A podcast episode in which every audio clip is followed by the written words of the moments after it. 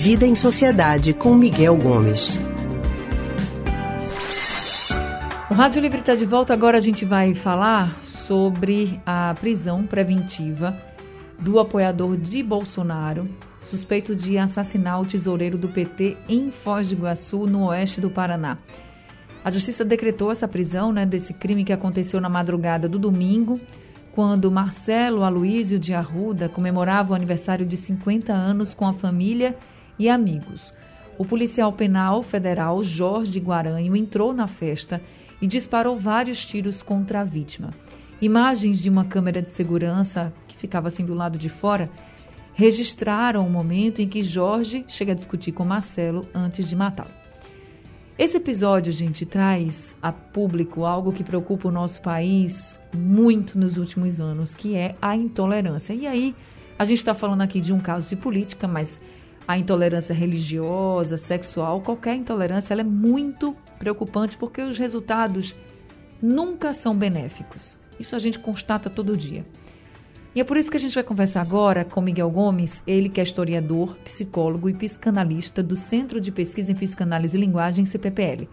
Miguel, muito boa tarde para você. Seja bem-vindo aqui ao Rádio Livre. Boa tarde, Anne. Boa tarde a todos e todas ouvintes. Miguel, esse foi um dos assuntos mais comentados, claro, nesse fim de semana, porque é uma tragédia. A gente sabe que essa intolerância, ela realmente não traz nada de bom para ninguém. E o que eu fico com muito medo é que a gente comece a ter episódios como esse de violência. A gente sabe que violência gera violência e que a gente tenha, a gente está no ano eleitoral e a gente sabe o quanto o nosso país está dividido e que a gente tem muitas pessoas que acabam não, não enxergando que nós vivemos numa democracia e que a gente pode votar em quem quiser, que a gente pode torcer para quem a gente quiser, porque a gente pode fazer o que a gente quiser, porque é uma democracia. Mas a gente não pode sair matando ninguém porque o outro é contra ou pensa diferente da gente. Eu queria que você falasse um pouquinho sobre os perigos dessa intolerância, principalmente no momento em que o país da gente vive, dessa divisão que a gente tem, e também, principalmente, porque 2022 é ano eleitoral. Pois é, Anne, esse é mais um episódio de violência envolvendo situações é, é, recentes né, que a gente viu. A gente teve recentemente o assassinato do Dom e do Bruno, que passam por uma questão política. Uhum. Eles eram defensores da, do, dos povos originários e, foram assassinados por pessoas com interesse em explorar aquele território. Então, o que a gente vem vivendo é algo muito grave, muito grave né?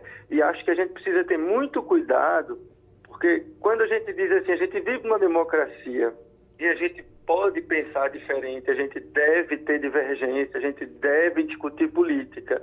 Agora, isso nunca, jamais pode descambar para intolerância.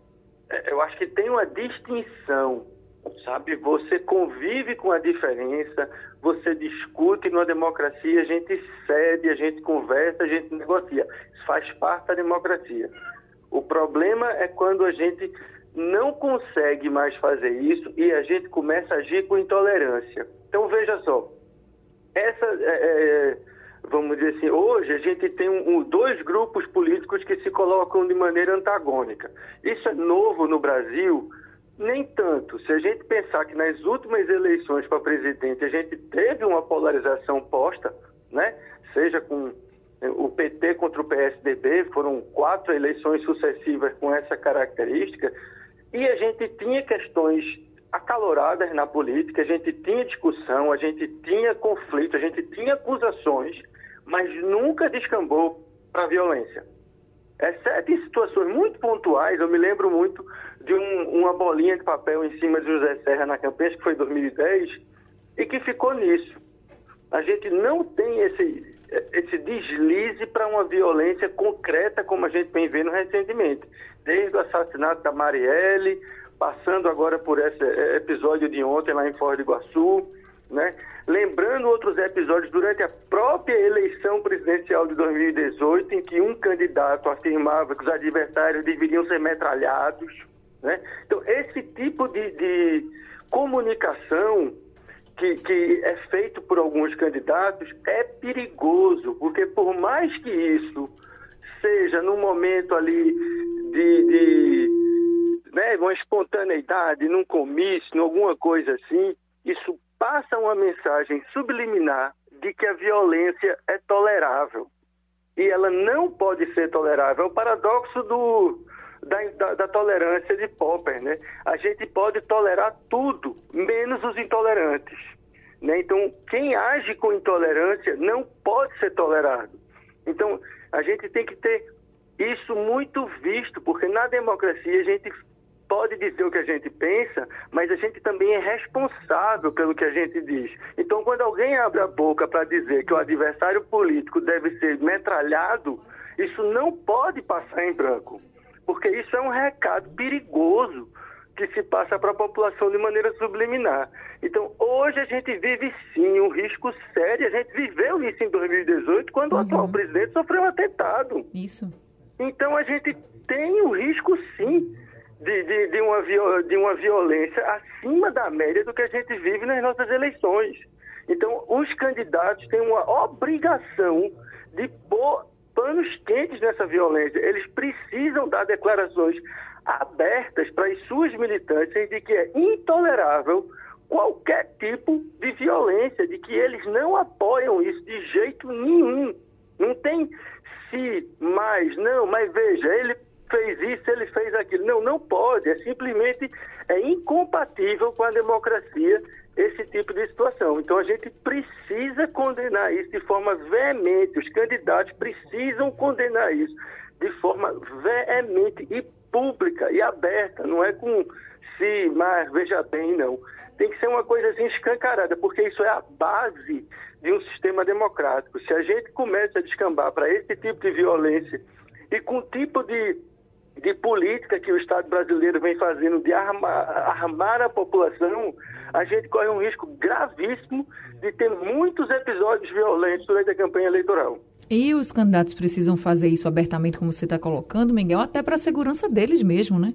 Como você bem lembrou, o presidente Jair Bolsonaro sofreu aquele atentado em 2018 e ninguém está livre. Diante do que a gente está vendo, todo ano de eleição vai ser isso, não tem condições.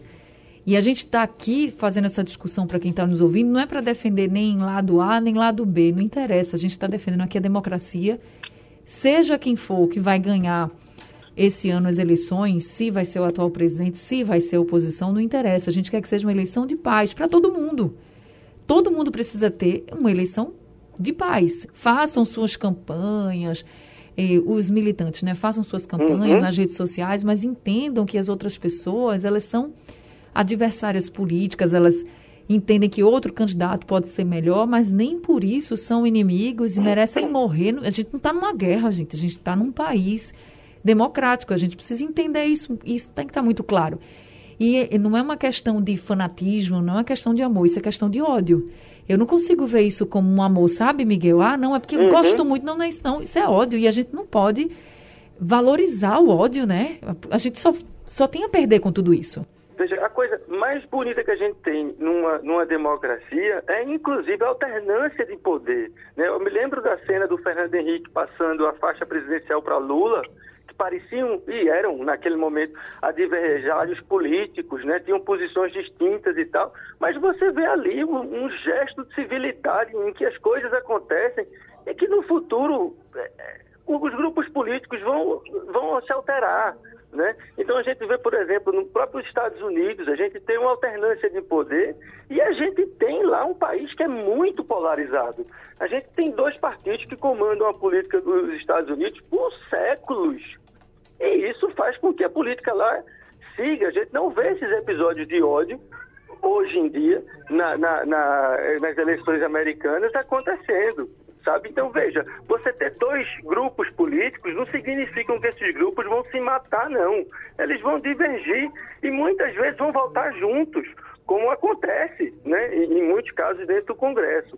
Agora, a gente não pode tolerar episódios de intolerância. A gente não pode tolerar que alguém chegue para xingar ou atirar em uma outra pessoa porque vai votar no candidato diferente do seu. Veja só, isso faz parte do, do, mundo. A gente, cada um escolhe em quem vai votar pelas suas identificações, né? Eu acho uhum. que é um, uhum. é um ponto muito importante nessas eleições. Eu acho que a gente se identifica muito com os candidatos, seja com a origem humilde de um, seja com as atitudes do outro, para escolher em quem a gente vai votar. Então isso faz parte da política. Agora, achar que porque o outro pensa diferente de mim, eu posso ir lá xingar, esculhambar, como a gente vem vendo é, é, é, em algumas situações por alguns apoiadores, isso não dá para tolerar. Isso não dá para tolerar. É isso mesmo, Miguel. Estou com você. Muito obrigada, viu, por conversar com a gente, trazendo essa reflexão para toda a sociedade. A gente não pode tolerar esses intolerantes, né? E a justiça precisa ser feita e as leis precisam ser rígidas, porque senão a gente não vai ter uma eleição, a gente vai ter um ringue, uma guerra aqui no Isso. nosso, no nosso país. Eleição se ganha com voto. Então, do mesmo jeito que Bolsonaro ganhou em 2018, ele faça a campanha dele, os apoiadores apoiem ele, se for o caso, ele é reeleito esse ano. Se não for e perder a eleição, num primeiro ou no segundo turno, perdeu a eleição, assume quem ganhou a eleição. É assim que funciona. Se não for assim, a gente vai entrar na barbárie, a gente vai entrar numa situação muito grave e o Brasil corre esse risco. As instituições precisam agir fortemente para impedir qualquer tipo de quebra institucional. É isso, Miguel Gomes. Muito obrigada e até semana que vem. A gente acabou de conversar com o historiador, psicólogo e psicanalista do Centro de Pesquisa em Psicanálise e Linguagem, CPPL, Miguel Gomes. E você encontra as nossas colunas e também o consultório do Rádio Livre no nosso site radiojornal.com.br e também nos aplicativos de podcast Spotify, Google e Apple Podcast.